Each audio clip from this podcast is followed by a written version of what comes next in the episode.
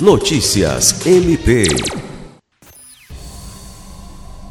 O Ministério Público do Estado do Acre promoveu na manhã dessa quarta-feira, 2, uma reunião de estreitamento institucional com representantes da Polícia Militar e Civil para discutir a atuação na prevenção e repressão da criminalidade no município de Porto Acre.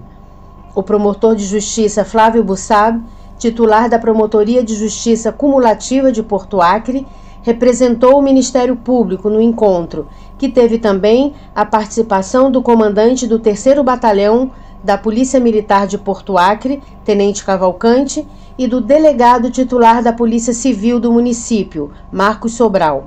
O promotor de justiça afirmou a importância do diálogo aberto e franco com as instituições do sistema de segurança pública para atuar na defesa e proteção da sociedade de forma preventiva e repressiva no combate à criminalidade e crime organizado no município.